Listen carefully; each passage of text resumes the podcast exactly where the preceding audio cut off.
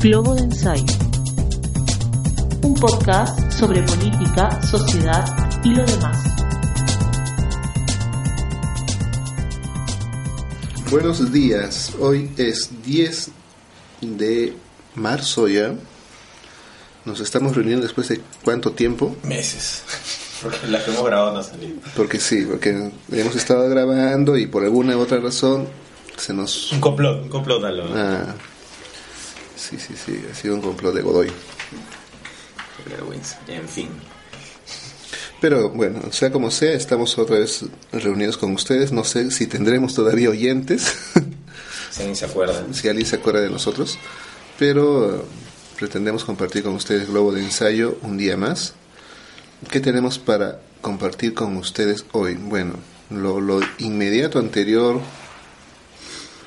so- eh, sería pues el, tema de nuestro querido amigo eh, Philip Butters, ¿no? Phyllis Butters, la ideología de género y, y todos estos sucesos que han terminado pues con su supuesta supuesto despido de, del, grupo RPP para que hoy esté feliz de la vida en radio, en radio exitosa, ¿no? Lo podemos escuchar justo en este instante. Mm, ¿Qué más tenemos? Bueno, a raíz, como antecedente a esto, la, la inmensa, la realmente inmensa marcha eh, con mis hijos no te metas. Y bueno, que justamente en el debate, de, en el furor de estas discusiones es que llevaron a que Philip Butters termine fuera del grupo RPP, ¿no? ¿Qué más? A ver, Jorge. Creo que ese podría ser el punto de partida. eh, creo que podría ser el punto de partida para tener una conversación o una discusión dependiendo qué punto de vista tiene cada uno, pero más que los casos puntuales es cómo estos casos puntuales se enmarcan dentro de un contexto de discusión en la esfera pública sobre temas como eh, este, el tema de género, el tema de argumentación frente a las políticas públicas, cómo se están tomando las decisiones en el Estado. Creo que eh, más que el caso puntual, que, que podríamos describirlo, pero que no nos da mayores luces, si es que no lo utilizamos como catapulta para conversar sobre el tema de fondo, que, eh, que además nadie lo conversa, ¿no? O sea, o- o, perdón, nadie escribe mucho ni lo conversa, todo se queda en la anécdota. O sea, he, he podido ver eh, a partir de lo que hablas de, de- del despido o, no sé, pues, renuncia, al final no se supo qué fue, de Philip Butters, este, muchas letras escritas y muchos artículos de, de uno y otro lado defendiéndolo y otros este, dándole la razón a la radio. Pero pero todos quedándose en la anécdota no o sea eh, lo máximo que se han podido acercar a un tema más profundo es si esto es o no un atentado contra la libertad de expresión o cosas por el estilo no Eh, pero nadie va al tema de fondo que es cómo se están construyendo las políticas públicas qué hay detrás de ello. Eh, si este enfoque o, esta manera de eh, elaborar un currículum o estos contenidos están bien o están mal, es la manera adecuada, a qué realidad responden, etcétera, ¿no? Creo que ese podría ser el foco de, de, eh, de lo que deberíamos conversar hoy, ¿no? Mm, Ya, está bien. Eh, bueno, para empezar entonces... Sí, perdón, sin dejar de hacer una descripción o un resumen rápido de lo que ha originado todo esto, ¿no? O sea, el- el- por, por ejemplo, o sea, solo para recapitular, eh, Philip Butters es un tipo polémico y que eh, tiene una, una catarata verbal incontenible, que no se mide para hablar, que es este muy generoso con los calificativos, eh, dependiendo de si está a favor o en contra de alguien, ¿no? y mm, la semana pasada o estos últimos días ha tenido serios exabruptos, eh, desde mi punto de vista, serios exabru- exabruptos al, al tratar de sustentar una posición eh, vinculada a los sectores eh, religiosos o a los sectores vinculados a, la- a las, or- las organizaciones dentro de la marcha esta de con mis hijos no te metas, etc. Y este pasó, sobrepasó los límites que cualquier comunicador serio debería este, eh, mantener en un medio de comunicación nacional, privado, lo que sea, ¿no? Eh, se metió con los hijos de medio mundo, puso ejemplos un poco ya tirados de los pelos, etcétera. Eh, en- para sustentar, como digo, algún punto que podría estar o no de acuerdo, con el que uno podría estar o no de acuerdo. Eh, por otro lado, a partir de este escenario se desarrollaron una serie de reacciones eh, contrarias a, Philip Butters desde, digamos, la otra vereda ideológica, ¿no? Y eh, lo calificaron de A a la Z y terminó con una especie de campaña en medios electrónicos, vinculando al, también a, los, a las marcas que auspician su, su, programa o la radio y que finalmente terminó en un despido o renuncia o despido renuncia ¿no? de, este personaje de la radio. Em, ese creo que podría ser el punto de partida para lo que ya ibas a, ibas a comentar, ¿no? Solo para, para recapitular. No, en realidad eso es este, lo más cercano que tenemos en el tiempo, pero este tema tendríamos que verlo uno a nivel local, uno a nivel de cómo se ha articulado el, mismo tipo de discusión en otros países de, la región, ¿no?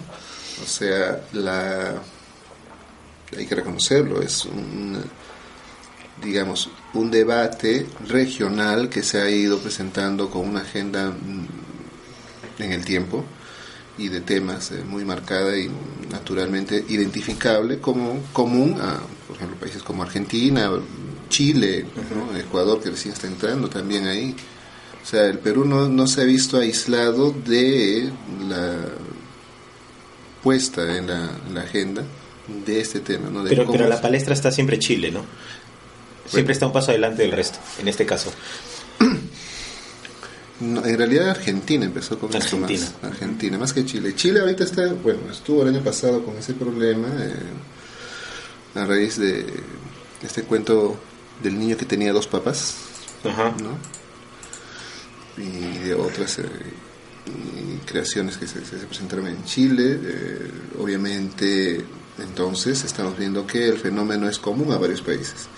Común en, que uno de este, ciertos sectores de la sociedad se incide en que el sector público del Estado debería incorporar dentro de la, educación, la temática, digámoslo así, de, de género. Digamos la temática para no, no profundizar más y no, no, debatir sobre eso, sino debatir sobre cómo se ha incursionando el tema en los, los países de la región. Con mayor o menor éxito, ¿no? En Argentina tuvo su momento, en Chile también, como lo venimos diciendo. Eh, obviamente esto generó la reacción de varios grupos, no necesariamente conservadores, otros meramente de fe, ¿no? Claro. No necesariamente tienes que llamarlos conservadores porque la gente vive su fe y es natural. O sea, la fe de una persona no es cosa de juego. No. Y así debe reconocerlo el Estado.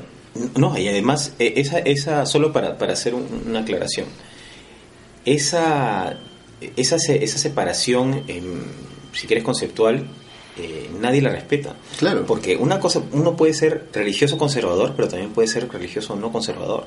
Sin embargo, el núcleo de la religión más vinculada al dogma este, siempre está presente, así no seas conservador. Exacto. ¿No? Y, acá se está poniendo todos en el mismo saco. Sí, mañosamente. Mm, bueno, eh, es que eh, vivimos en, en, en un tiempo en el cual los conceptos, las etiquetas, las categorías son usadas profusamente, pero nadie la usa de acuerdo al sentido real que poseen o al sentido aceptado que poseen. Hablamos de lo que tú hablas, ¿no? O sea, conservadores. cualquier persona que no piense igual que yo que soy este, de avanzada o de vanguardia o no sé, este, es el conservador. O cualquier persona que hace tal o cual cosa es machista. O cual... O, es feminista. no, no, no, no estamos utilizando bien los términos, ¿no?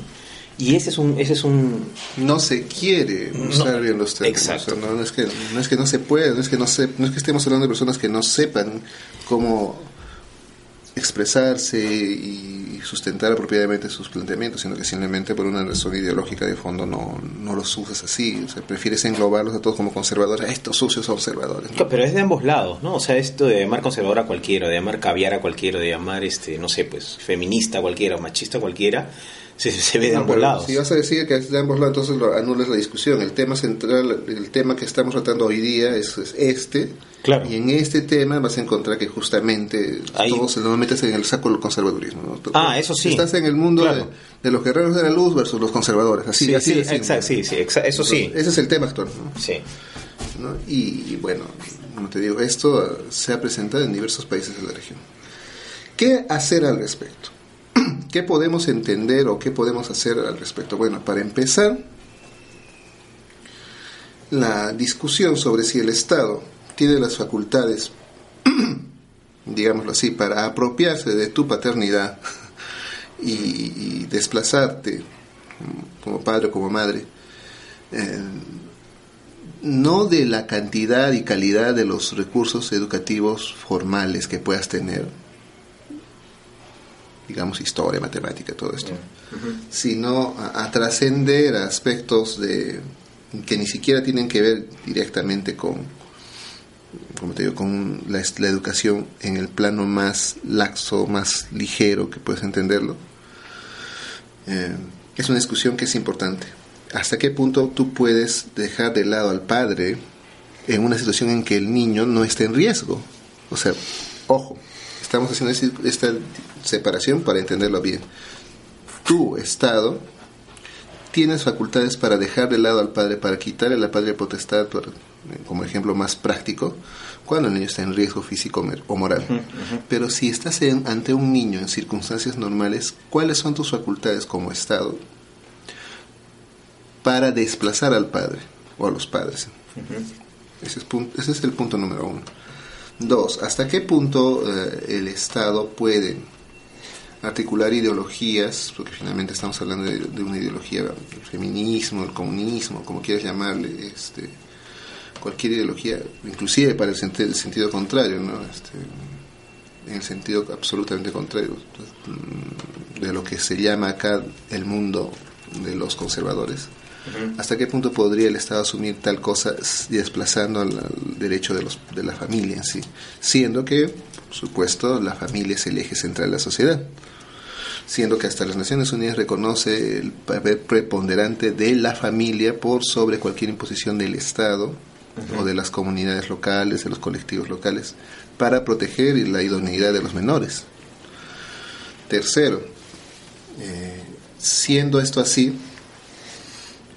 ¿cuáles son las eh, posibilidades eh, formales, jurídicas y prácticas de lo que puede hacer la familia en general, la familia como colectivo, las fuerzas eh, de la vivas de la sociedad eh, y en este caso también los maestros, ¿no? estamos hablando de que los maestros no son meros ejecutores cual ejército de, de, las disposiciones del Estado. Tal es así que yo calculo que en muchos aspectos estamos, o has puesto de tal forma a los maestros en este, una posición tan delicada que en mayor o menor medida estos se pueden encontrar en la necesidad de objetar a estas decisiones del Estado, este currículum. Estás frente a maestros que podrían tranquilamente asumir su papel de objetores de conciencia y rechazar estas órdenes del Estado. Sí. Entonces es un panorama bastante interesante, porque eh, y el problema, más allá de lo que hemos mencionado, es qué cosa hace el Estado frente a la familia puede romper la familia para intentar cooptar, por así decirlo, al menor dentro de la escuela. Puede hacer eso dentro de una escuela privada, porque tú podrías llevar a tu hijo pues a una escuela pública del Estado y ya no puedes hacer nada, pues ahí te, te, claman ese... Pero puedes llevarlo tranquilamente a, si tienes los recursos, a una escuela de naturaleza, no sé, pues de los adventistas del séptimo día, una escuela de los propios este, masones que existen en el Callao, o de estas nuevas ideas mm, eh, pedagógicas tipo el sistema Montessori, ¿no? ¿Y qué cosa vas a enfrentarte ahí o cómo vas a asumir de tu papel dentro de eh, la política educativa del Estado versus lo que diseña el sistema educativo de tal o cual escuela? Eh, o sea, ahí has hablado, me parece, has atacado tres temas que son claves para entender eh, una política pública educativa, que es al final el centro de esta discusión, ¿no? Más que qué cosa es ideología de género, qué cosa no es, etcétera. O sea, y, ese tema de, qué cosa es o qué no es, eso escapa a nuestra discusión. sí, eh, no, además que es algo inacabable. Mm, o sea, desde una perspectiva lo es y desde otras no. Y es una discusión que... que Por eso vamos al tema de... que además no, no es útil pública. para nada, ¿no? Claro, discutiendo el tema de o sea, este enfoque que se le ha dado a la, a la- a la política pública educativa. Y has mencionado los tres, digamos, el, tri- el, el triángulo sobre el cual se asienta la política educativa moderna, que es la familia, eh, el Estado y los maestros, ¿no? Em, de lo poco mucho que tengo de experiencia en, en temas educativos, eh, siempre ha sido así, en, no, perdón, no, en los últimas, las últimas décadas se ha tratado de hacer de esta manera, ¿no? Involucrar a la familia, involucrar, este, eh, con algunos retrocesos en algunas épocas, en algunos gobiernos, pero siempre se ha tratado de involucrar a la familia en los procesos educativos de los hijos. Eh, por lo menos a nivel operativo escolar, si quieres, ¿no? Eh, muy vinculados a qué temas se les va a tratar, siempre con reuniones. Digamos, estoy hablando siempre en el ideal de lo establecido en la documentación, en el papel, Claro. ¿no? porque en la práctica, como bien ha señalado al final, lo que acabas de decir es, es otra cosa. Eh, pero siempre se ha tratado de involucrar a la familia, siempre se ha tratado de involucrar a los padres. Cada vez más aún nosotros que tenemos hijos pequeños vemos que ahora, mucho más que antes, se le involucra a los padres en los procesos educativos del colegio.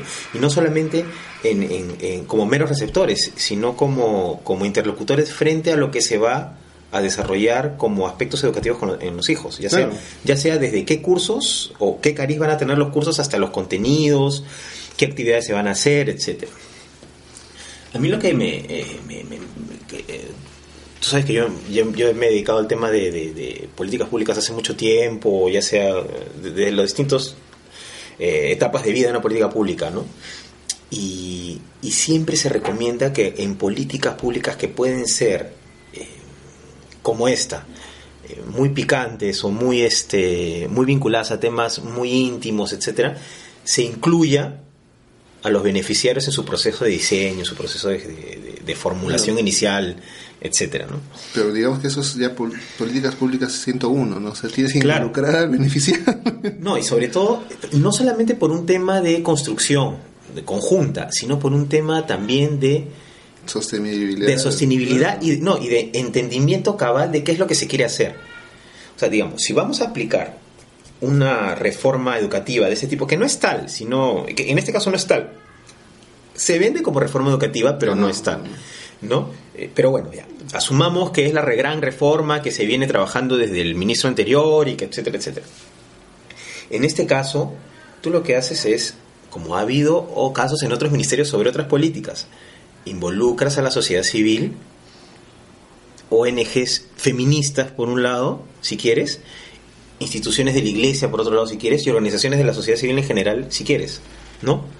Entonces, tienes todo un conjunto previo en el, eh, de, actores con los cuales tú discutes, argumentas, sostienes, eh, y- y te, y te ahorras todo este rollo que es ahora y que ha tenido que retroceder el, el ministerio diciendo estos conceptos los vamos a cambiar, estos, estas, te ahorras todo ese proceso, te ahorras todo este escenario conflictivo público, ¿no?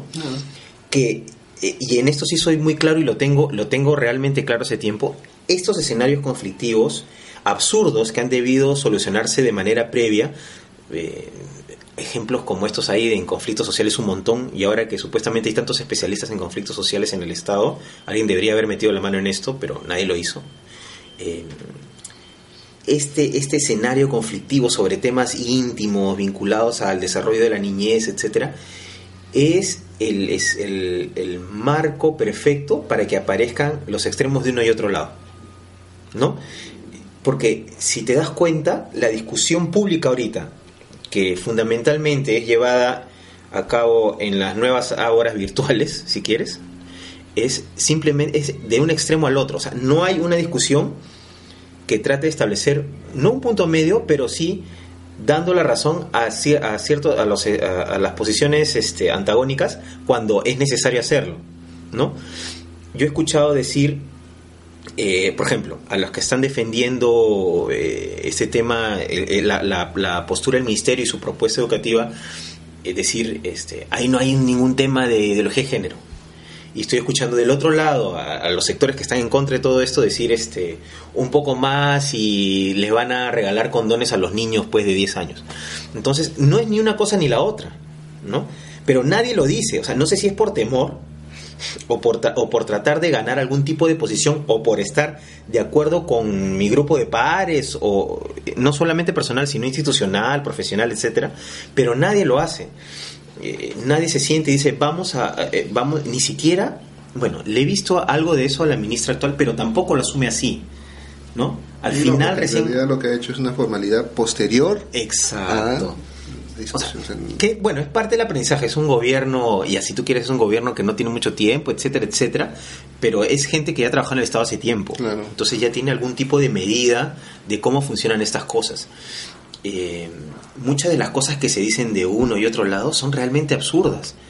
Son realmente absurdas. O sea, tú no puedes.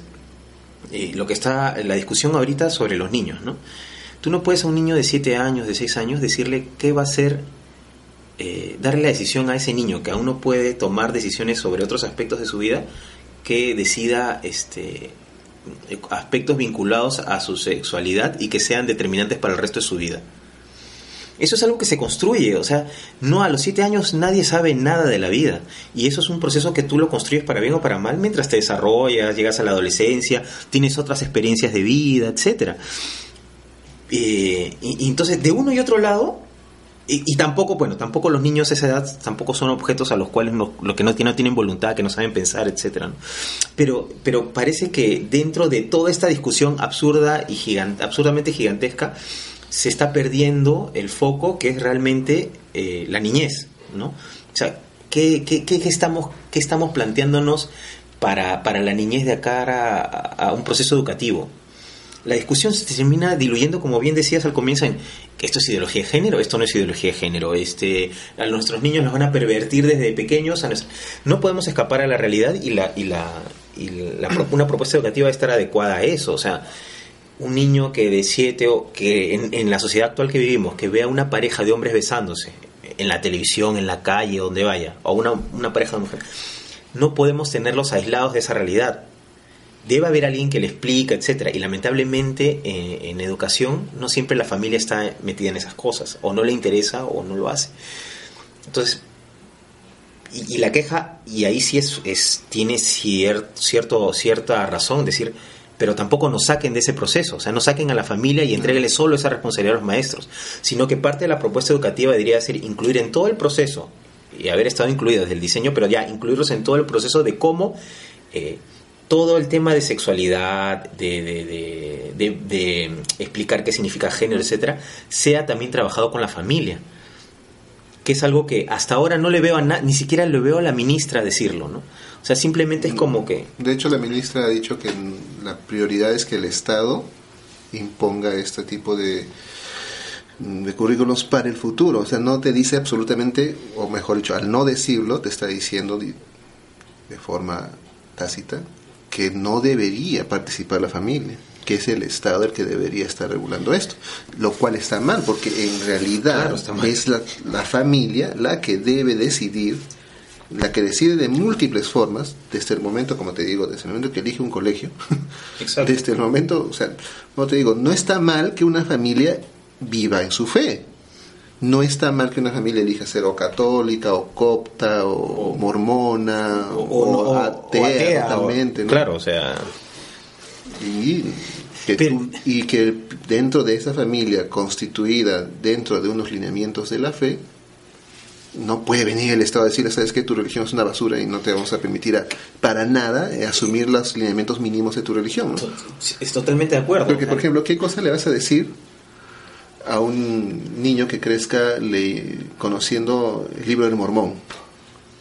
Y que luego le interpretes toda la, la educación o le obligues en su colegio, que también tiene una línea de los adventistas del séptimo día, que Claro. no, pues que la, la ropa interior que va, con que vas a usar el templo no tiene nada que ver, porque eso no, no, te vincula con Dios, sino que es una Claro. construcción. No, es que la vas a destruir totalmente. Claro. Lo que por un lado estás enseñando, lo estás destruyendo por otro, no tiene sentido. Y igual, ¿no? O sea, si tú tienes un, un niño creado en una familia testigo de Jehová, donde ven el sexo con una mayor eh, Rigurosidad, que- rigurosidad, sí, ¿no? claro. que además que están en su derecho. Que están en su derecho. O sea, Eso es lo- que te digo. O sea, Eh, eh, igual, ponte el ejemplo de que, que nos encontremos con un niño. No estamos hablando solamente de los católicos, porque ahí estamos encerrándolo mal. exacto. Ponte un niño que crezca dentro de una familia constituida dentro de los preceptos del Har Krishna. ¿No? donde el sexo solamente es reproductivo, no puedes vincular el tema de la exploración sexual con otros fines espirituales, pero que no, una secta. Claro, pero eso es, su, su, creencia. Claro, a menos que me digas que lo vas a unificar a todos por, hacia abajo. Pero en realidad no creo que esa sea la intención, pero sí es el mensaje que se está dando. Pero ese, no, no solo es el mensaje que se está dando, sino que en la práctica, si no es la intención, en la práctica estás haciendo justamente esto, unificar hacia abajo y sin considerar los particulares elementos de cada familia peruana. Es, mm, que todo parte, todo parte del proceso de cómo se aplica el enfoque en el, en el beneficiario final de la política, si quieres, que son este que son los niños y los beneficiarios indirectos que son los padres y los maestros ¿no? Eh, yo sí creo que a partir de cierta edad todos los todos los, los, niños que viven en esta sociedad niños adolescentes que viven en esta sociedad deberían estar formados en, eh, en, cuestiones mínimas para que les permitan tener las herramientas para comprender el medio en el cual se desenvuelven, además del núcleo familiar o núcleo religioso o como se dice en sociología, los círculos. ¿no? Tú tienes tu círculo religioso, tienes tu círculo familiar, pero mientras vas creciendo, tus círculos se van ampliando. Vas a entrar a la universidad, vas a entrar... Y, y, si, y, creo que todos, eh, o sea, el sistema educativo debería darnos herramientas, no solo en la sexualidad, ¿ah? sino me refiero en general, herramientas mínimas de información que nos permitan mm, poder transitar adecuadamente en cada uno de estos círculos sin, eh, sin perjuicio del individuo, ¿no? yo creo que eso sí es... Entonces, un niño en la adolescencia, a tal edad, o un adolescente, perdón, un niño a tal edad, de acuerdo a lo que digan los especialistas en torno a temas psicológicos, etcétera, etcétera, debería tener información de cómo se vive el sexo en la sociedad, qué tipo de, de prácticas sexuales existen o qué diferentes identidades sexuales existen, etcétera, ¿no? Pero, pero eso lo que el problema que tú señalas que es válido, porque si se aplica a rajatabla una, una cuestión como esta, puedes, puedes este, romper, puedes terminar eh, con discusiones internas que al final, en la familia, que al final terminan afectando al niño. Pues aquí te está enseñando esto y que se va al colegio a reclamarla. Por eso, para evitarse eso, tú lo que haces es incorporar a todo el mundo dentro del proceso de discusión para el diseño e implementación de la política. Si ya no lo hiciste, lo único que tienes que hacer ahora es eh, un plan de contingencia dedicado. pues tienes que retroceder y volverlo a hacer. ¿Qué es lo que un poco ha retrocedido con el tema de los conceptos? Que además es una discusión de verdad. No, pero el retroceder, como hizo ayer el ministerio, es un retroceso bastante chistoso. O sea, tú dices potato, yo digo tomato, no me vengas con eso, o sea, no, no, no, ha cambiado el trasfondo de la discusión y por el cual se han revelado diversos sectores de la población a través de este colectivo con mis hijos no te metas.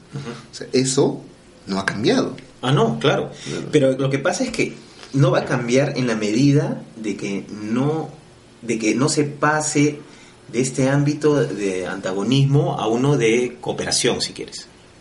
Es correcto. el primer sector que debe establecer este cambio del antagonismo a la cooperación. la educación. educación. Es claro, es el gobierno, es el Estado. No, y además educación con todos los medios eh, vinculantes con la sociedad civil que existen. Con todos estos organismos mixtos, ¿no? Que, que, existen ya con experiencia en temas educativos, que participan además de las elaboraciones de la currícula, etcétera, etcétera, o del currículo, perdón. Entonces, eh, deberían yo creo que no van a retroceder a, lo que piden llegando a eliminar todo lo avanzado y empezar a hacerlo. No lo van a hacer, es imposible. Pero lo que sí debería hacerse es de una vez incluir a todas estas personas o a todas estas organizaciones, a todos estos voceros dentro del proceso de discusión de cómo se va a aplicar la política. Y dentro de ese proceso de aplicación de la política puedes introducir estas mejoras que quieres, decir esto no lo puedes poner porque, en o de tal manera, o en tal caso lo vas a decir, en tal caso no. Porque una política pública que debe ser generalista por definición, debe tener también la capacidad para adecuarse eh, en, torno al, escenario en el cual se aplica. Eh, precisamente para no atentar contra cuestiones como, como señalas, como la fe, que son válidas. Eh, la religión es una, una, una expresión más de muchas que hay en torno al ser humano, ¿no? En sociedad. Hay gente que es muy religiosa, hay gente que es muy hincha de un equipo, hay gente que no cree en nada, hay gente que es nihilista, no sé. Pero se deben respetar cada una de esas, esas no imponerles un estilo de vida, Exacto. ¿no? A partir de mi concepción. Entiendo que, eh, o sea, si estamos viendo así una aplicación de una política ed- educativa, de, de tratar de modelar eh, un comportamiento eh, regular y homogéneo en todos, estamos mal. O sea, lo que tenemos que hacer es, desde una Es política correcto. educativa, dar, dar la información adecuada, generar las capacidades adecuadas y dar las herramientas a los niños para que cuando salgan del entorno familiar precisamente puedan comprender lo que está pasando. O sea, nadie, en ningún colegio, ni religioso ni particular, es, ningún niño o niña está libre de que le toque un amiguito o una amiguita que sea homosexual. Entonces, si no tienen las herramientas para entenderlo, o van a terminar atentando contra, no la integridad, ojalá nunca, ¿no? Pero atentando contra, contra la persona de manera simbólica, o, o simplemente no van a saber cómo, cómo enfrentar este tema, porque nadie les ha dicho nunca nada. Entonces debería haber cierto conocimiento básico compartido en general, pero que no sea impuesto como una norma social, no escrita. Que eso es, o sea, si, si, si se enfoca así, yo, eh, hablando justamente de religión, tengo el, buena fe en el sentido de que no- pienso que a nadie se le ocurre hacerlo así, pero al final no lo sabemos. Pues, ¿no? Entonces, para evitarnos todos estos problemas es que se debe incluir a todos los actores. Tantas mesas que se hacen para todo, ¿por qué no hacer una mesa de discusión y de mejoramiento de la política educativa? O sea, No, pero ni siquiera tienes una línea de base actualmente. O sea, ¿de qué cosa, de qué cosa estamos hablando? O sea, ¿cómo sabes qué poblaciones, qué áreas del Perú sí tienen una mejor aceptación o no a, a lo que es la intersexualidad, la transexualidad? ¿Quiénes aceptan la homosexualidad con mayor facilidad que otras Eh, áreas del país? O sea, no es lo mismo que mm. consideres eh, ahí creo que ahí creo que el tema geográfico no te sirve mucho. acá sí. Yo creo que el tema sí. etario te puede servir. Este, Porque depende mucho de, la- de qué tanto ciertas, ciertos niveles de padres ya hayan, digamos, asumido que existe un mundo más allá de lo que normalmente es. Pues no sé, pues no vas a tener el mismo nivel de educación de un padre, de una familia en Huancavelica, en Ticap, Ticrapo, ¿no? Eh, Claro, claro, por eso. Tiene pues un, un padre de, de Barranco, ¿no? no, lógico, o sea, no adem- ¿Y porque cómo vas a as- asumir, cómo vas a acercarte a ese nivel del padre Eh, de Huancavelica con el padre de Barranco? Entonces ahí tú lo que tienes que hacer es, además de reunirte con las ugeles, Claro. o sea, reunirte con los padres. Decir, bueno, señores, esta es la política, estos son los Queremos llegar a esto. Queremos llegar a esto, queremos tener un niño informado en todas las variantes, identidades, miradas eh, eh, sobre el género, sobre la sexualidad, y este es el mensaje. ¿Está bien? ¿Cómo lo adecuamos? ¿Cómo? La cosa es que llegue el mensaje y que el conocimiento se desarrolle, que se desarrollen las capacidades. O sea, no queremos, o sea, queremos educar niños que estén mejor preparados. La función de una política educativa es educar niños para que estén mejor preparados para enfrentar todo lo que les presenta la sociedad, desde el ámbito personal, íntimo, hasta eh, laboral, profesional. Eh, pero no imponerles un estilo de vida, ¿no? Eh, porque precisa, o sea, a mí me parece irónico que quienes precisamente pelean porque no se establezca un estilo de vida, lleguen al extremo de querer Establecer estilo establecer su vida. estilo de vida como el... Como No. el entonces, eh, de- sí, debemos respetar todas las variantes. O sea, no es posible que ah, por tratar de defender tu posición termines convirtiéndote precisamente en lo que criticas, que es lo que yo veo ahora. O sea, esos Mm. dos extremos se parecen tanto que parecen de verdad, eh, lo- las cosas que dicen, la información que sueltan son actos de fe, de uno y otro lado. O sea, son actos de Pero fe. son- ambas posiciones son ideológicas, pues. No, pero más que ideológicas son ideológico-religiosas. Porque tú puedes tener... Ideológico. hay- hay- la otra vez leí a alguien, uno de estos periodistas, diciendo que la ideología no se basa en ciencia y que... Mentira. La ideología transforma la ciencia. La ideología informa desde el momento. en- no, Claro. no hay forma de informar, de comunicar, sino informa de darle forma. No, a claro, a la exacto, pues, Y estamos eso, no de- exi- eso no quiere decir que no hay ideologías que no se basan para nada en la ciencia, o sea, sí hay. Claro. Pero también la ideología, hay Pero ideologías la, que pueden la basarse sobre- ideología que no se basa en la ciencia también está dándole forma a la ciencia, pues. De alguna u otra manera. Reduce a un nivel Claro. mucho menor. Eh, de- de- eh, sí, o sea, es un círculo, es un círculo, es, una Ouroboros. Es un Ouroboros. claro.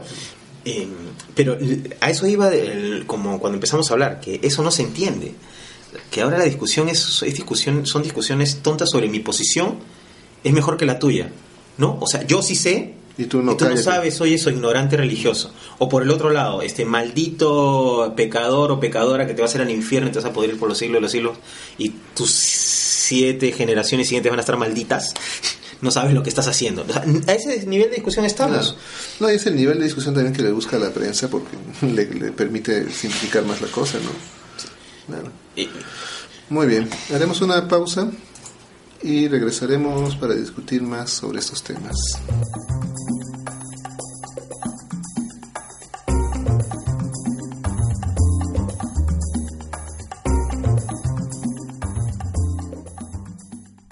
Muy bien, hemos estado hablando con, con ustedes acá en Globo de Ensayo sobre las políticas públicas de educación, sobre la ideología de género, sobre con mis hijos no te metas, ha dado para una simpática discusión. Creo que va a ser bastante apreciada por, por lo menos por algunos de nuestros oyentes, por algunos de nuestros amigos. Desde eh, saludos a David Raymer. este es un personaje que vas a buscar en la Wikipedia. Eh, y bueno, en general estamos hablando de esos temas sobre qué tan bien o mal está trabajando este gobierno, ¿no? Porque que intentes manejar políticas públicas sin tocar a los beneficiarios, sin involucrar a las partes, eh, porque por ejemplo nadie le preguntó nada a los maestros. Hasta ahora, ¿tú has visto en las discusiones? No se menciona para nada, el maestro se menciona que directamente le han puesto la currícula y que el maestro que ejecute. Y estamos viendo varias cosas así, de este tipo, digamos, ardillescas en el estado actual, ¿no? En el gobierno del señor Pedro Pablo Kuczynski. Un día dice una cosa el señor Kuczynski, otro día dice otra cosa, un día dice que va a considerar cuestión de Estado y de confianza máxima a la, posible interpelación de, del ministro Vizcarra, al día siguiente dice, no, bueno, no, no quise decir eso. Un día estamos hablando de Chinchero, al otro día no, ya Chinchero no va.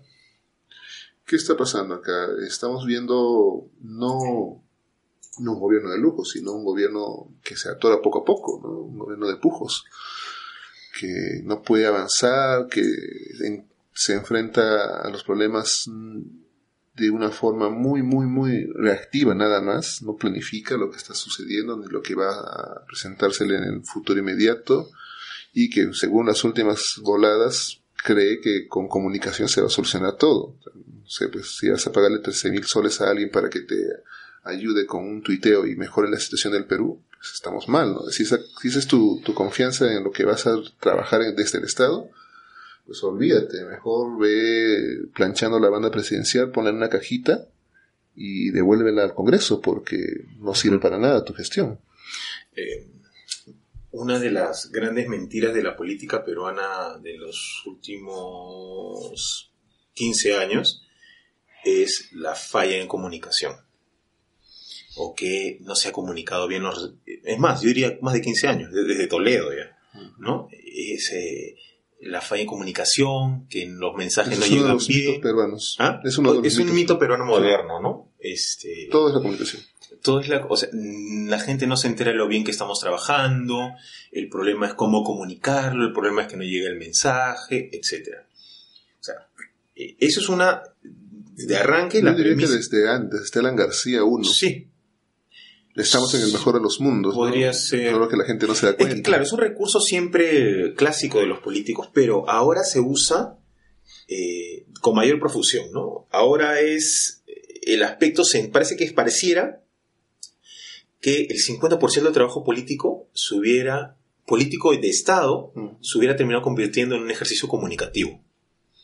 Y no en el no en la cotidianidad real de un político, en el gobierno o en el Estado, que es de una administración, de una que es cumplir su función, ¿no? Si vemos la, documentación relacionada, cuáles son las funciones y atribuciones del presidente, lo estamos viendo ahora con un tema confuso con el sodalicio con los congresistas, lo estamos viendo con los ministros eh, y con todo el aparato estatal, vemos que comunicación no es una de sus principales funciones, ¿no? Claro. Un ministro de defensa, su función está vinculada, lógicamente, a esa cartera y a defender los intereses nacionales frente a etcétera, etcétera, ¿no? Un ministro de educación, una ministra de educación, puede haber un tema de comunicación, pero la comunicación no es lo central. Y entonces, ¿por qué ahora tenemos eh, este discurso de que no se comunica, no llega bien la información? Cuando además es tradicional ya en la sociedad peruana que tienes un sector de la prensa que prácticamente es tu caja de resonancia. O sea, no es que no tengas quien te comunique las cosas. Teniendo además medios oficiales, teniendo un canal oficial, teniendo etcétera, etcétera. Em, eso me suena a, una a una especie de, como se dice eh, cotidianamente, una especie de barajo frente a las metidas de pata que están haciendo. O sea, este gobierno en qué se ve debilitado ahorita nomás, en que Vizcarra va a la interpelación. Claro. ¿Y por qué va a la interpelación? Por insistir en la contratación de una empresa privada para la construcción de un aeropuerto donde todo, en el, en, el cual todos los especialistas que hablan, desde temas aeronáuticos hasta económicos, dicen que eso no debe proceder. Y tienes a, un, a un ministro defendiéndolo, diciendo que de todas maneras va, y tienes a un presidente dando un mensaje a la nación con una pizarra explicando de la manera más eh, peor hecha posible por qué debería ir ese aeropuerto, ¿no? y a los minutos tienes a toda la gente diciéndole esto, tu cálculo está mal porque no es así, ¿no?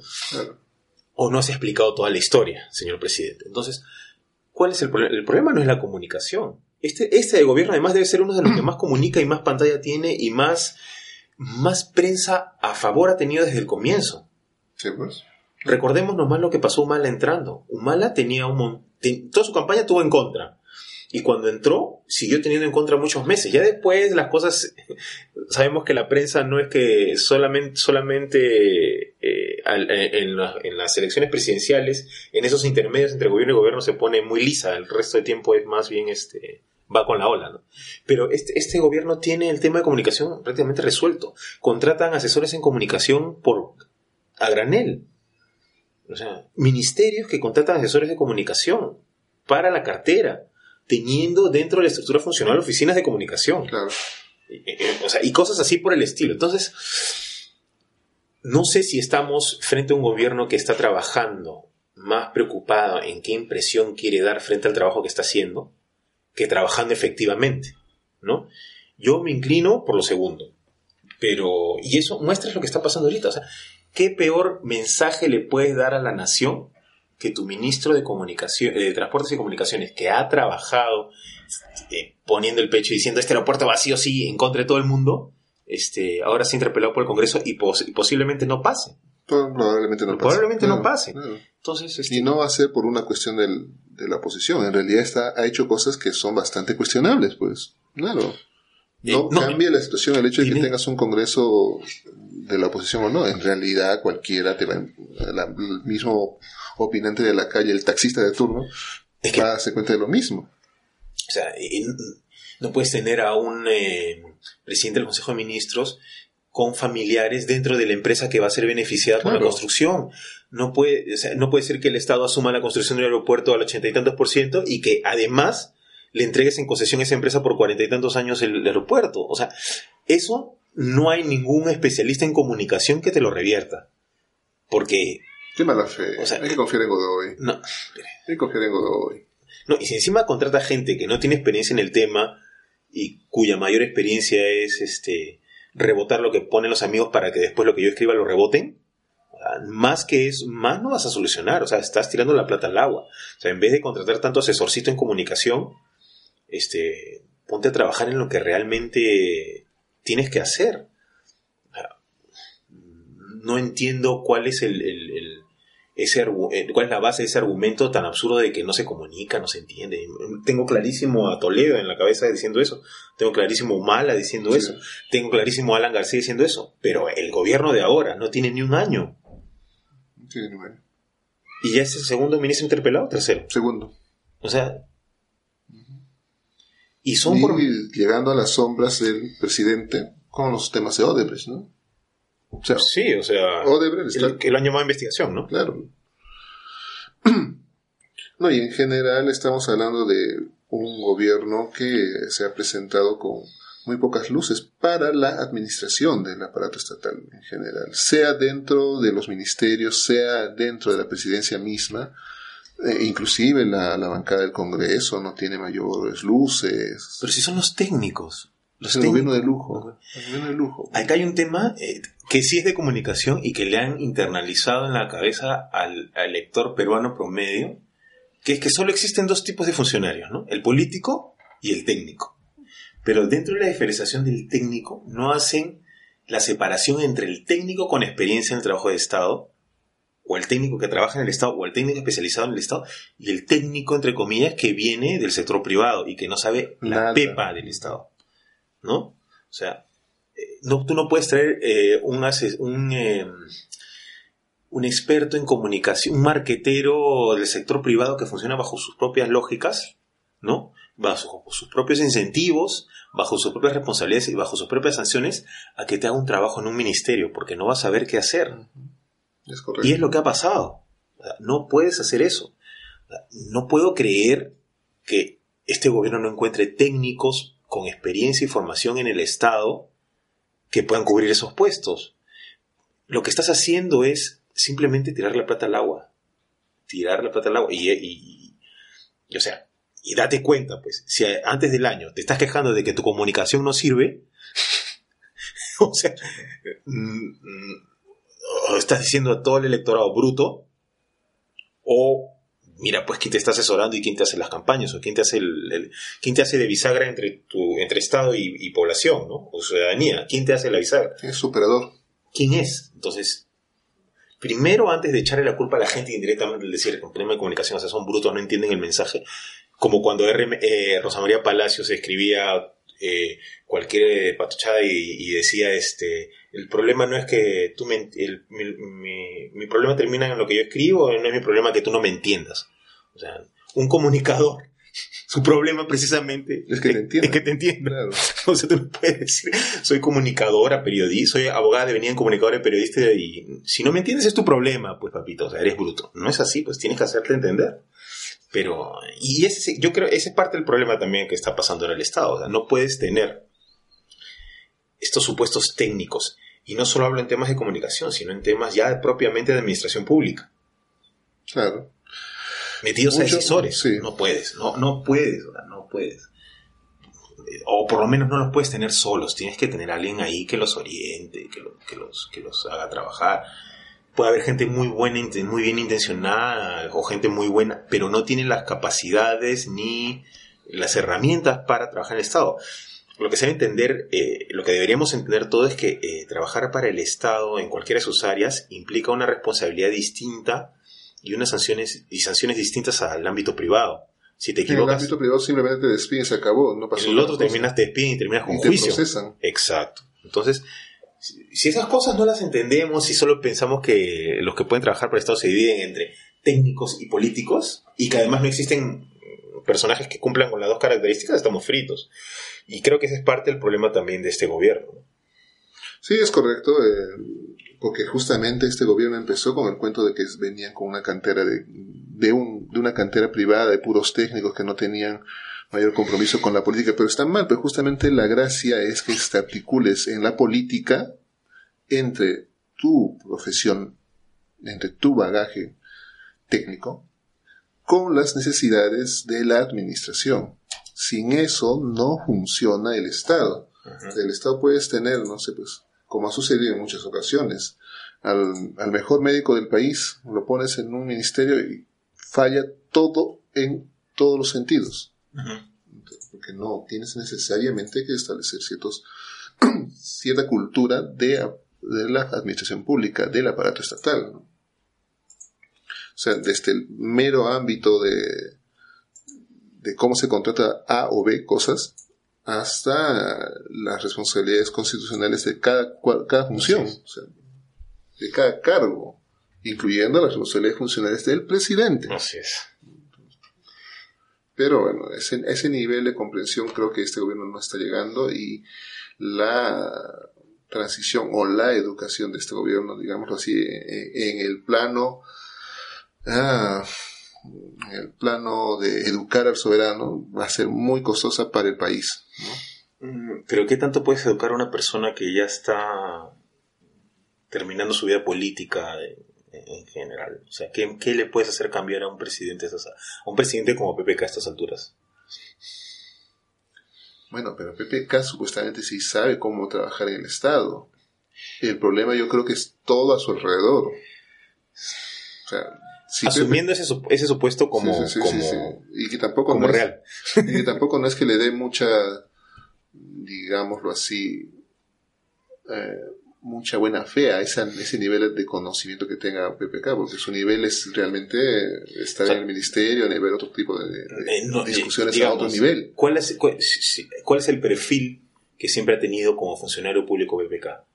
He sido como eh, mi viceministro o ministro de Hacienda, de Economía, que es el ministerio más autoritario que existe en el Perú. Claro y que es el realmente el, Ministerio de Presidencia, si quieres. todo, claro. No, y es un gobierno que lo que dice se hace. O sea, una persona no es... Tú imagínate a, un ministro del perfil de PPK donde está ahora este, la de educación. Ni siquiera saldría a decir, bueno, vamos... Nada. se cumple y se cumple. Se claro. Entonces, eh, no, yo no veo eh, el perfil del presidente una persona que tenga esta muñeca de negociación, esta capacidad de articulación, eh, esta capacidad de, además con un conjunto de exabruptos terribles, lo que dijo frente a Trump, este... Somos perritos. o sea, somos perros, o sea, somos... Eh, Latinoamérica es para Estados Unidos como un perrito que le mueve, o sea... Esa es una declaración más de un gringo que de un peruano, o sea, en fin. Entonces, tienes razón en el sentido de que no se ha rodeado bien, siendo además una persona que deberías, debería tener clara cuáles son sus limitaciones. Claro. Eh, pero lamentablemente alrededor de él está gente con su mismo perfil. o sea, tú tienes gente muy vinculada al sector privado con poca experiencia en lo público, a excepción de algunos casos como este Mercedes Araos, que tienen, ¿no? Pero... Sí, pero su relación, bueno, la relación de Mercedes Arauz con el Estado es bastante clientelar también, o sea, no, no necesariamente que tenga una... Claro, es gente, a eso quería llegar. Es gente cuyo perfil de trabajo siempre ha sido en puestos o ministerios cuya relación frente a la población es vertical. Producción es así, ¿no? O sea, hay procesos de negociación, etcétera, pero um, arriba no se toca, o sea, la decisión es tal y ya está. Entonces, eh, no tienes gente que sea capaz de... Es más, a mí me parece, de verdad, y, es necesario decirlo, que el, el, único ministro articulador que veo de todo este grupo es al actor. Es el único que tiene la capacidad de articular y de sentarse. ¿Articular en qué? En su, en su, mero ámbito, porque en general. No, por eso, pero digamos, dentro de todos los perfiles, curiosamente el que menos experiencia en el Estado tiene, me parece que tiene mejor manejo de las situaciones problemáticas que otros ministerios. Así su ministerio sea pequeño y no tenga que ver mucho con, cosas, lamentablemente con, cuestiones de política más amplias, ¿no? Pero me refiero a que es un perfil no tan vertical como otros, ¿no? Por lo menos en las formas. Y las formas en política dicen mucho. Eh, y, también es un ministerio bastante bueno. no, no, o sea, yo no estoy hablando muy subsidiario. claro, pero lo que me refiero es la la, imagen, la capacidad que te muestra el actor político, ¿no? Que, eh, yo hasta ahora tengo grabada, he grabado ese, ese mensaje de la nación con la pizarra, que tratar, no sé quién asesoró mal ahí a PPK, pero eso es lo último que debería hacer un presidente de mancharse las manos frente a una obra. Claro. O sea, ¿quién asesora a PPK? O sea, ¿quién lo asesora? ¿Quién, quién, ha, hecho tremenda brutalidad de decirle párate con una pizarra y pon estos datos? O estos son los datos, ¿tú qué piensas? Eh, sí, sí, sí, sal. O sea, lo estás poniendo a la, palestra, lo estás poniendo a la palestra para que precisamente se hable mal de él. No, a nivel, este, digamos, de responsabilidades también a largo tiempo, le va a quedar todavía para, para gobernar y luego para ser sancionable o investigado en el Congreso pues obviamente directamente estás solventando posiciones ante el público y como presidente, que deberías para tal caso decir, ¿saben qué señores? Este, que se investigue, que la Contraloría dé lo- su opinión conforme a, sus funciones y mientras tanto haremos un periodo de reflexión y tal. O sea, ser presidenciable, pues, justamente. Claro, o sea, cualquier asesor medianamente inteligente y capaz Le dice, oye, no te quemes. agarra y le dice, mire, tienes que salir a hablar ya, mira, sal y dices esto. Este, eh, presentas el escenario. O sea, la de Obama, pues. La de Obama, ¿no? O sea, presentas el escenario y dices, esta, hay un, dime si diretes por esta obra, no sé qué, desde el Estado estamos viendo la manera de solucionarlo. Eh, nosotros vamos a hacer todo en beneficio de la población y que la decisión que se tome haga menos daño al, ¿no? Al, Claro. bienestar, al bienestar de la gente o a las arcas del Estado. Este, dejo esto en manos de los responsables y el Estado asumirá las decisiones de los especialistas o de, ¿no? Claro. Eh, muchas gracias, este, y por favor no se preocupen que... Viva el Perú. Y, viva- y ya está, se acabó. Claro. ¿no? O sea, es Obama diciendo, este, estamos gobernando Siria, pero es por una buena causa. Bueno, Si quieres, ¿no? Una cosa así, ¿no? o han muerto nuestros muchachos, pero el honor del Estado está siempre por encima Exacto, de todo. sí, la libertad. Sí, Nuestros valores. Entonces tienes, un, claro, tienes lo que tú dices, un presidencial, o sea, un presidente que no se moja con nada, pero al señor le han puesto con una pizarra. O sea, ¿cómo? Y eso le achacan un error de comunicación, o sea, que la gente no entiende, el error de comunicación lo tienen adentro. De- si yo si fuera PPK, después de, de ver las reacciones frente a eso, lo voto. Mm, Presidente directorio, accionista mayoritario o accionista que quiere presentar algún cambio en tu empresa. Pero y- si y ya mira, la experiencia de PPK es de presidente directorio. Por eso. O sea, ¿cómo vas a ser un presidente directorio que se pone? Eso lo hace el gerente. Ya, eh, eh, o en fin, ya. O, tu, o asistente, claro. Pero ya, en ese caso ahí tú sacas tu cuadrito y con utilidades y ganancias o cuánto pierdo y cuánto gano, mi costo-beneficio y ya está. A ese nivel, pero a nivel de, de Estado, a nivel de presidencia y de que no todo, y que es algo que deberíamos entender junto a que existen tipos y tipos de técnicos, es que no todo en el Estado es utilidad tampoco. Claro. ¿no? Eh, no lo entendemos hasta ahora, no lo seguimos entendiendo y por eso es que tenemos estos problemas. ¿no? Pero aún así, o sea, si es, aún así sabiendo que no todo en el Estado es utilidad y que se debe subsidiar o perder o invertir en algo, eh, que el dinero no siempre se retorna, eh, lo de Chinchero no tiene razón de ser, o sea, ni siquiera bajo Ni ese siquiera bajo ese criterio, claro, no tiene claro. ningún sentido. Pero bueno, ya Kuczynski se, se quemó, como se dice, ¿no? Se quemó, se ha involucrado directamente en una obra que, polémica, cuestionada, una contratación. Ahorita no está la obra, está la contratación, que es muy cuestionada, muy cuestionable, y que en el futuro le va a traer problemas. O sea, estamos No, y Contraloría la ha parado, la, ha- detenido. pero el contrato sigue ahí. pues. Ah, O claro. sea, las obligaciones, lo que están permitiendo es justamente que estos señores eh, de Conturguasi puedan en cualquier momento reclamar que por qué no se continúa. ¿no? ¿no? Y, y pedir Y indemnización. pedir las indemnizaciones si es el caso. Eh, Y y otra las decisiones que están, digamos, de cara a un arbitraje están bastante comprobadas porque hasta el presidente salió a televisión a decir, sí, señores". Exacto, claro. O sea, se cierra el círculo, ¿no? claro. Eh, y digamos, yo Pero, entiendo. señor, usted no tiene plata para hacer eso, no importa, porque acá el presidente ha dicho que sí se puede hacer. Claro, se puede hacer. Ah, ya. eh, Me voy al CIARI, pues. Sí, pues. No, pero esta esto que está haciendo eh, la bancada de Fuerza Popular con, porque en realidad el núcleo es ellos, aunque de otras bancadas se han sumado sin ningún problema a este pedido de interpelación, es este como yo lo veo así, ¿no? Es como no podemos traer a PPK al Congreso, este indirectamente lo estamos cuestionando, ¿no? O sea, no es, yo creo que lo de Vizcarra, que creo que sí va, a- va a salir mal de ahí, Sí, va a ser.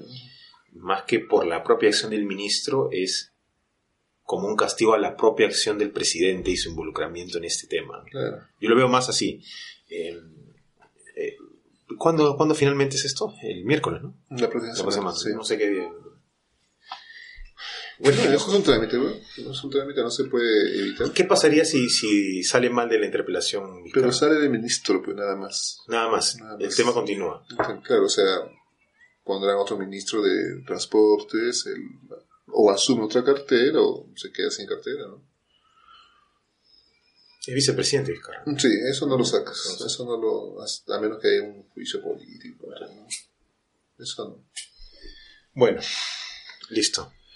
Muy bien, hemos conversado sobre algunos temitas, eh, espero que les haya gustado eh, y esperamos volver con mayor frecuencia, volver con ustedes y compartir nuestras apreciaciones eh, con mayor frecuencia. Por ahora nos despedimos, esperamos que esto lo puedan estar escuchando a más tarde el lunes y háganos saber cualquier consulta o tema que quieran conversemos. ¿no? Hasta luego. Adiós.